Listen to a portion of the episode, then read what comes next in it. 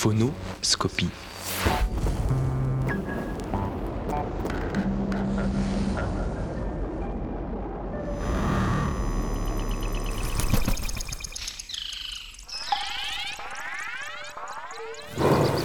Le vivant nous enseigne qu'il s'adaptera.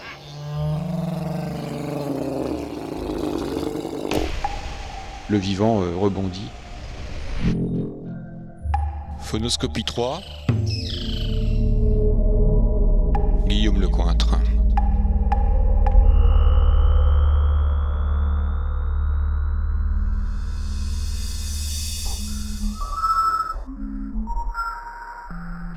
Et si les humains disparaissaient de la surface de la Terre? Comment un système retrouve-t-il un état d'équilibre dynamique après une perturbation Est-ce qu'on a une idée? Est-ce qu'il y a des scénarios? Comment le vivant rebondira-t-il après nous? Est-ce qu'il y a des pistes? Après tout, après tout, justement, il est un peu toujours question de résilience. Qu'est-ce que pensent les scientifiques? Comment est-ce qu'ils imaginent ça? Guillaume Lecointre est zoologiste et professeur au Muséum d'histoire naturelle, où il dirige le département systématique et évolution. Il se penche avec nous ce mois-ci sur les modes de résistance de la nature.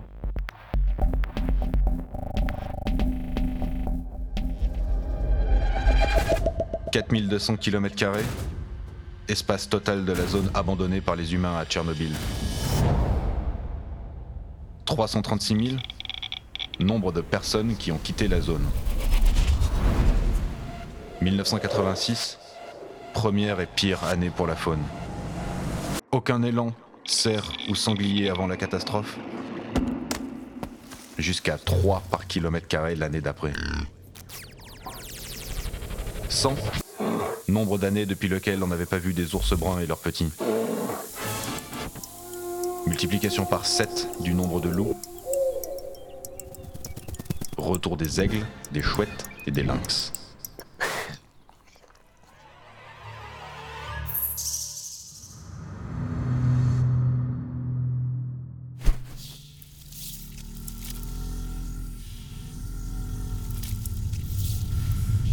Et si Et si l'homme disparaissait du jour au lendemain Que se passerait-il Euh,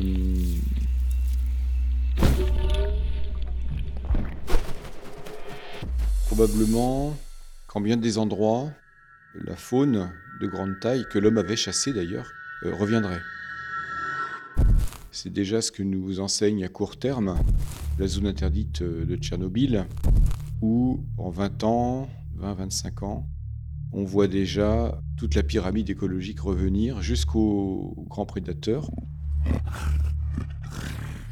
Actuellement, dans cette zone interdite, euh, on enregistre la présence régulière et la reproduction euh, d'ours, de lynx, de loups. Il y a des rapaces, euh, il y a des aigles, il y a des milans. Disons que l'ensemble de la chaîne écologique est, est reconstitué.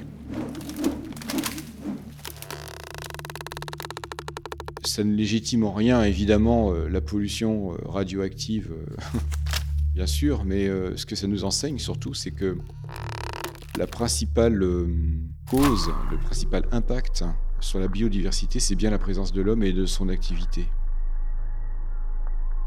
La radioactivité, certes, ça peut éradiquer le vivant à court terme, mais à long terme, le vivant s'y adapte. Encore une fois, c'est pas une justification, c'est juste un constat. Sur les êtres vivants à temps de générations courts, comme par exemple des rongeurs, qui font plusieurs générations par an, eh bien, on constate que la vie individuelle se raccourcit. Ils sont pas en super bonne santé, ces rongeurs. Euh. néanmoins, ils ont de proche en proche développé des processus de détoxification.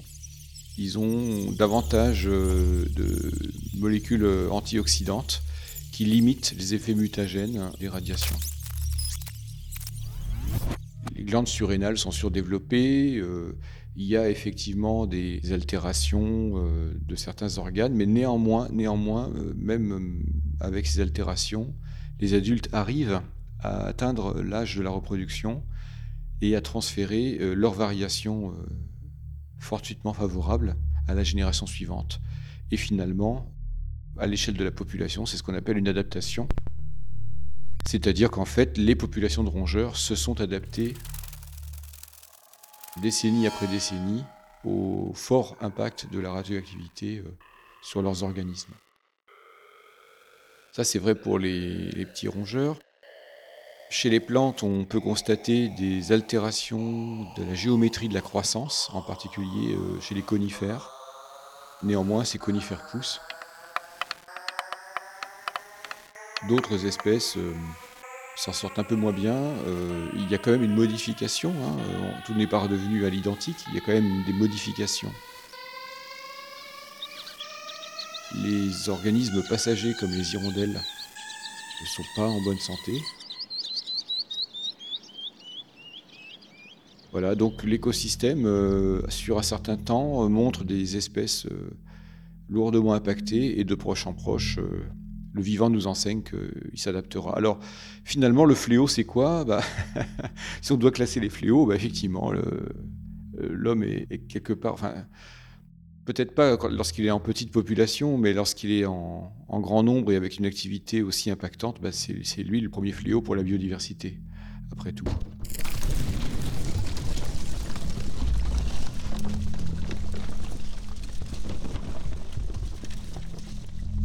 La vie, il faut savoir qu'elle en a vu d'autres. hein. La vie, elle a, elle a vu des réchauffements, des refroidissements. La vie dans son global, bien sûr des espèces se sont éteintes, mais dans le principe, le vivant rebondit après les crises. En 550 millions d'années, sur lesquelles on est bien documenté sur le plan géologique, il n'y a pas moins de 55 crises enregistrées, c'est-à-dire en moyenne une grande crise tous les 10 millions d'années dont certaines majeures, hein, euh, qui éradiquent 90% des espèces euh, connues euh, à l'état fossile. Je pense par exemple à cette fameuse crise qui limite l'ère primaire et l'ère secondaire, c'est-à-dire la, crise entre le Permien et le Trias. On est là à moins 251 millions d'années, et c'est la plus grosse extinction qu'on ait jamais vue. Elle est liée, cette extinction, à l'activité volcanique extraordinaire euh, en Sibérie, à ce qui correspond à aujourd'hui la Sibérie. On a des traces d'épanchements basaltiques considérables, des millions de kilomètres cubes. Et là, euh, effectivement, l'activité volcanique a dû modifier euh, l'acidité des océans, le spectre lumineux, la température, enfin, les écosystèmes ont été lourdement impactés. La vie a rebondi néanmoins, et même bien rebondi. Tout ça pour dire que si l'homme disparaissait, on reviendrait finalement vers euh, une diversité du vivant qui reprend le dessus, qui reprend le dessus sur les champs cultivés, malgré tout, qui reprend le dessus dans les villes, aidé de l'eau, parce que le ruissellement de l'eau fait beaucoup, qui finirait par éradiquer nos bâtiments du paysage. On croit que le béton est solide, mais euh, le béton armé en tout cas est, en réalité fragile. La silo s'infiltre les métaux qui sont à l'intérieur gonflent et ça fait craquer le béton. hein.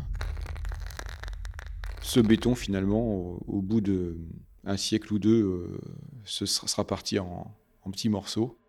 Et euh, nos grands bâtiments, nos grands édifices euh, ne resteront pas longtemps. Les édifices en calcaire finiront par se dissoudre sous l'effet des pluies acides, si l'acidité des pluies se confirme, bien sûr. Non, les bâtiments qui résistent le mieux, ce sont euh, les vieilles maisons en pierre de granit, les vieilles églises bretonnes, euh, les vieilles fermes bretonnes en granit.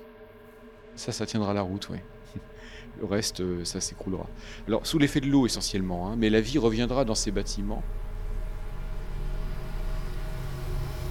Tout ça, je ne l'invente pas, je le tiens d'une enquête faite sur à la fois tout un cohorte de, d'architectes, mais aussi de spécialistes des sciences des matériaux. Dans le livre d'Alain Wassman qui s'appelle A World Without Us, ça c'est le titre américain, sinon le titre euh, de la traduction française est un peu malheureux. Ce titre, c'est Homo Disparitus, c'est un, un peu cucu hein, comme, comme titre, mais euh, disons que ce livre est intéressant parce qu'il montre euh, le caractère éphémère presque à l'échelle des temps géologiques de nos constructions. On croit qu'on fait des choses pour l'éternité, mais pas du tout. Euh, l'eau, essentiellement, aura raison euh, de nos bâtiments. Tout ce qui nous paraît solide à l'échelle humaine, à l'échelle des temps géologiques, euh, en réalité, est bien fragile.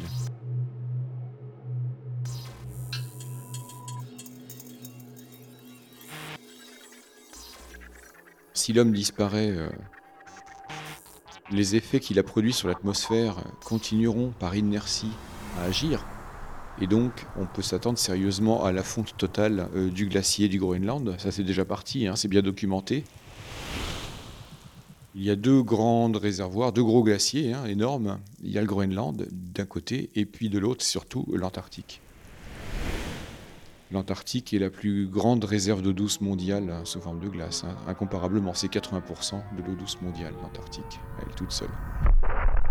À l'endroit le plus épais, euh, le glacier de l'Antarctique fait 4 km d'épaisseur. C'est considérable.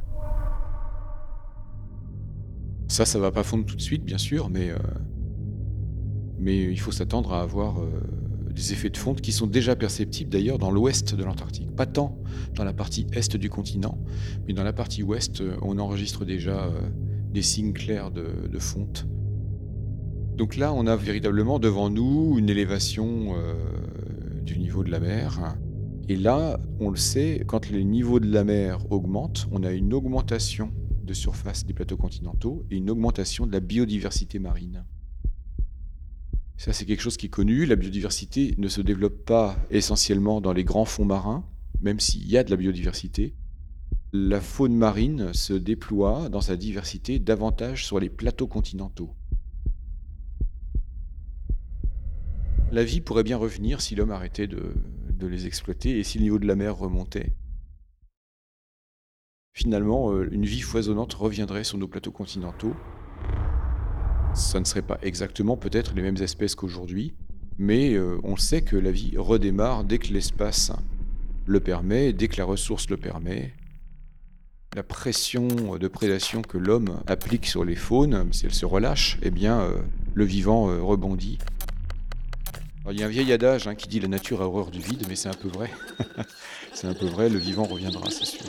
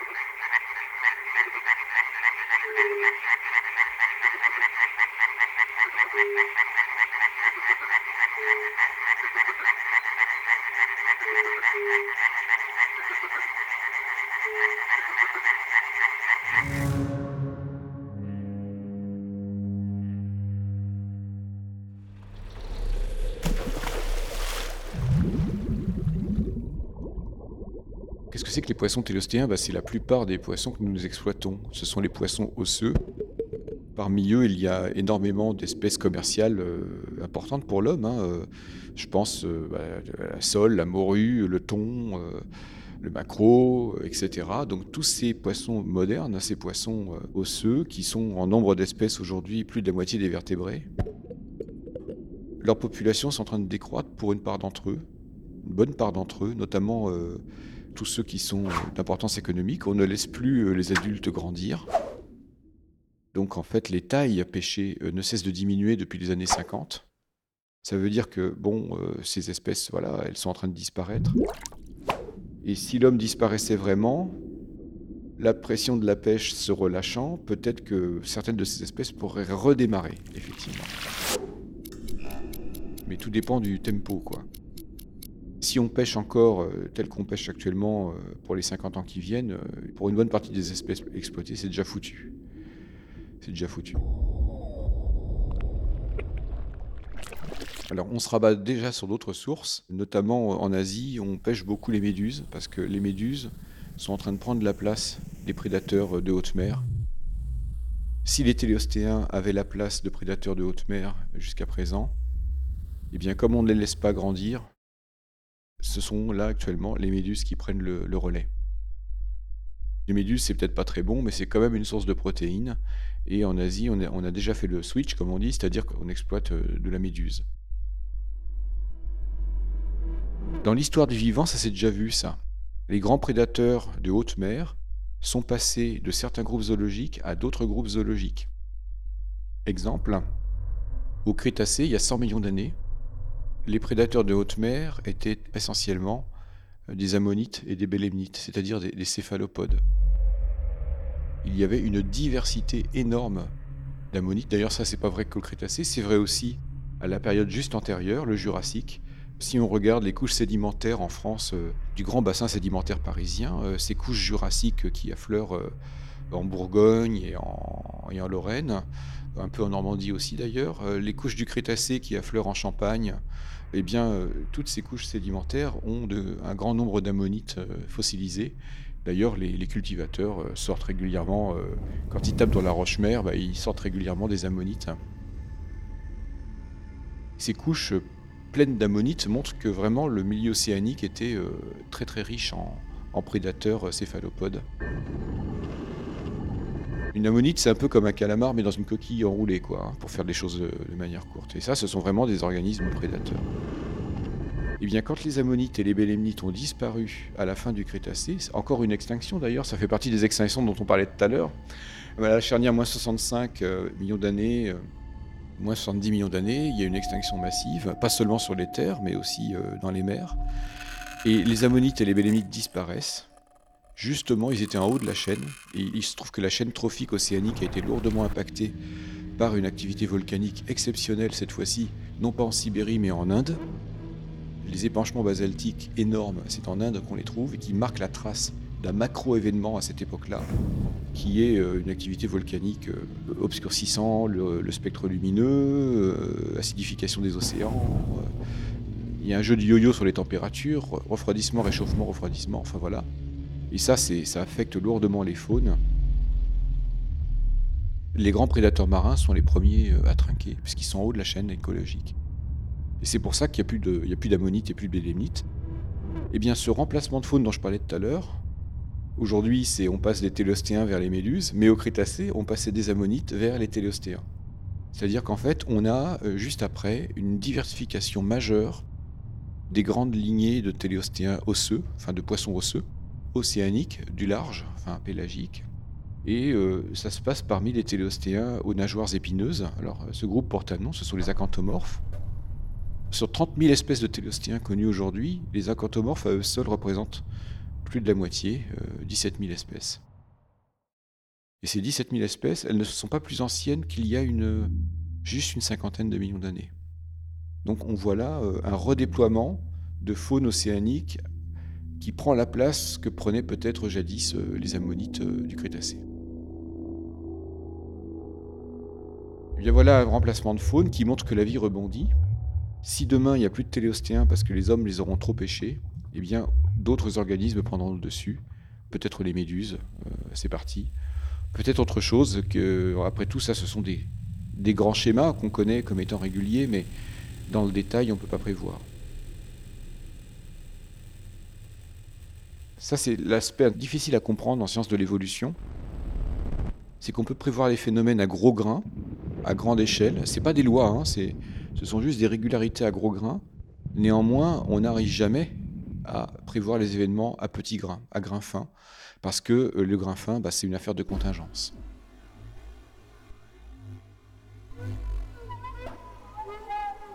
Si l'homme disparaît, les phénomènes qu'on a imprimés, qu'on a lancés, ont une certaine inertie physico-chimique. Ça fait 200 ans qu'on relargue des gaz à effet de serre de manière massive. Réchauffement dit élévation du niveau des océans, mais il dit aussi, euh, si c'est le CO2 dont on parle, acidification des océans. Parce que le dioxyde de carbone atmosphérique passe sous forme d'acide carbonique dans l'océan. L'océan, effectivement, pompe une bonne partie euh, du CO2 qui est relargué par l'homme, mais cet océan, du coup, il devient plus acide. Et donc ça, ça a un impact considérable aussi sur euh, la faune. Voilà. C'est qu'en fait, tous les animaux à coquilles, et même les micro-organismes à coquilles, si ces coquilles sont des coquilles en calcaire, ce qui est le cas, le cas des mollusques, hein, le cas des, échinodermes, le cas des, de petits micro-organismes également, si l'acidification est trop rapide, les organismes n'auront peut-être pas le temps de s'adapter. C'est une règle générale en évolution, c'est que l'adaptation des populations ou des lignages généalogiques à des changements majeurs dépend un peu du temps de génération. C'est un rapport de vitesse entre le temps de génération des organismes qu'on considère et la rapidité du phénomène physique qui impacte ces populations. L'acidification, si elle est trop rapide, il n'y aura peut-être pas le temps pour certaines espèces euh, au cycle de vie trop lent. Et là, on va vers des extinctions dans ces cas-là, effectivement.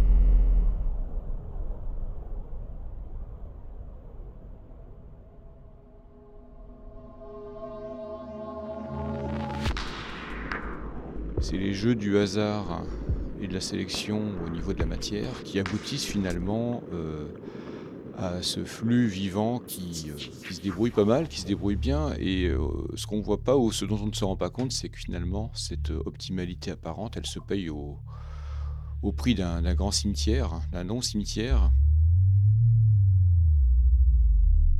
Ce qui survit à l'échelle de la population, bah, c'est parce qu'en fait, il y a des individus qui sont morts. Donc il y a cette espèce de, de jeu contre-intuitif entre euh, un vivant qui nous semble bien fonctionner et finalement ce, fonctionnement euh, a priori euh, optimal, eh bien, il, est, il est le fruit d'un cimetière. Et le deuxième aspect qui fait que l'évolution m'intéresse, c'est le rapport au temps, c'est-à-dire que l'évolution nous projette dans un monde contre-intuitif. C'est celui du temps long. Le monde, on le perçoit dans une petite échelle de temps et à beaucoup plus grande échelle, eh bien, non seulement on peut rêver sur le passé, mais on peut aussi euh, dépasser les limites de son imagination.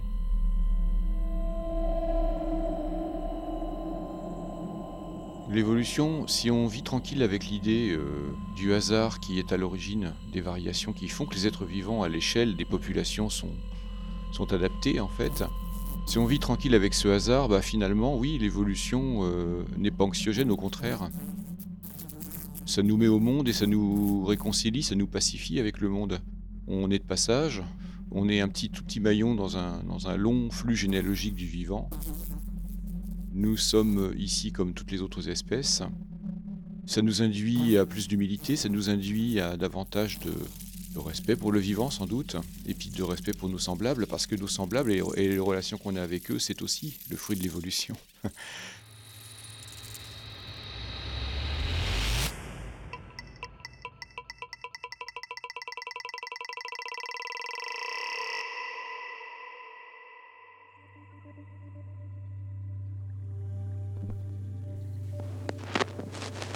Et vous Êtes-vous tranquille avec cette idée de hasard? Comme toutes les autres espèces, on est de passage sur cette planète. Demain, que restera-t-il? La question, elle, restera toujours ouverte. Mais la revue de presse esquisse les contours d'un certain futur possible.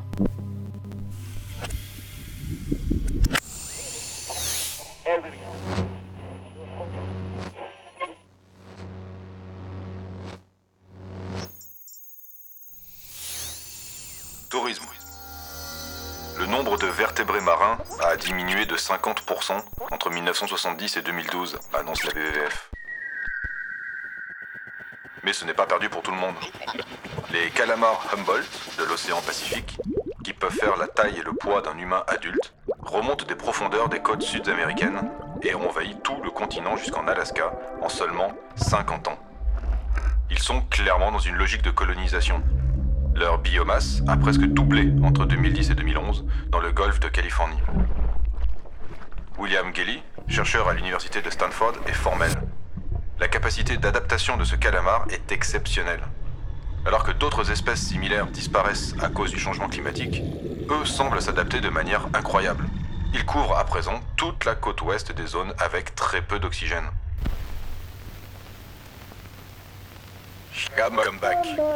Les amphibiens sont en danger. Changement climatique, disparition de leur habitat, maladies. Des populations entières de crapauds disparaissent depuis les années 80. Mais voilà qu'on redécouvre des individus appartenant à des espèces éteintes depuis parfois des décennies. L'explication n'est pas encore très claire pour les chercheurs, mais il est possible que l'exposition prolongée aux différentes agressions ait fini par les rendre en fait plus résistants.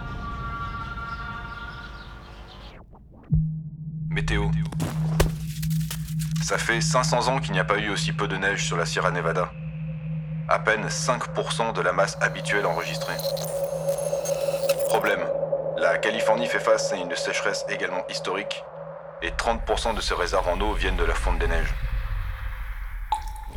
La région de New York a un problème presque inverse. Les inondations exceptionnelles qui n'arrivaient que deux fois par millénaire arrivent maintenant tous les 24 ans. Benjamin Horton, de la Rogers University, a analysé les données sur les marécages depuis l'an 850. Il attribue ce changement à la montée du niveau des eaux et à l'activité humaine. Bricolage. Des papillons avec des gènes de guêpes. C'est ce qu'a découvert une équipe de chercheurs à Tours, en France. Pour maximiser les chances de voir éclore leurs œufs pondus dans les chenilles, ces guêpes femelles utilisent une sorte d'arme biologique qui modifie génétiquement les différentes espèces de papillons. La chenille ainsi attaquée voit son génome modifié. Et considérant l'œuf comme faisant partie d'elle-même, le laisse éclore. C'est un cas clair de modification génétique interespèce, mais c'est aussi un cas tout à fait courant. Des dizaines de gènes chez l'homme ou la patate ayant ainsi été modifiés au cours des derniers millions d'années.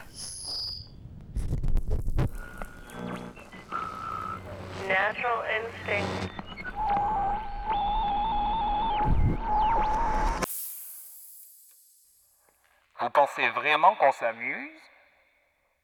Non.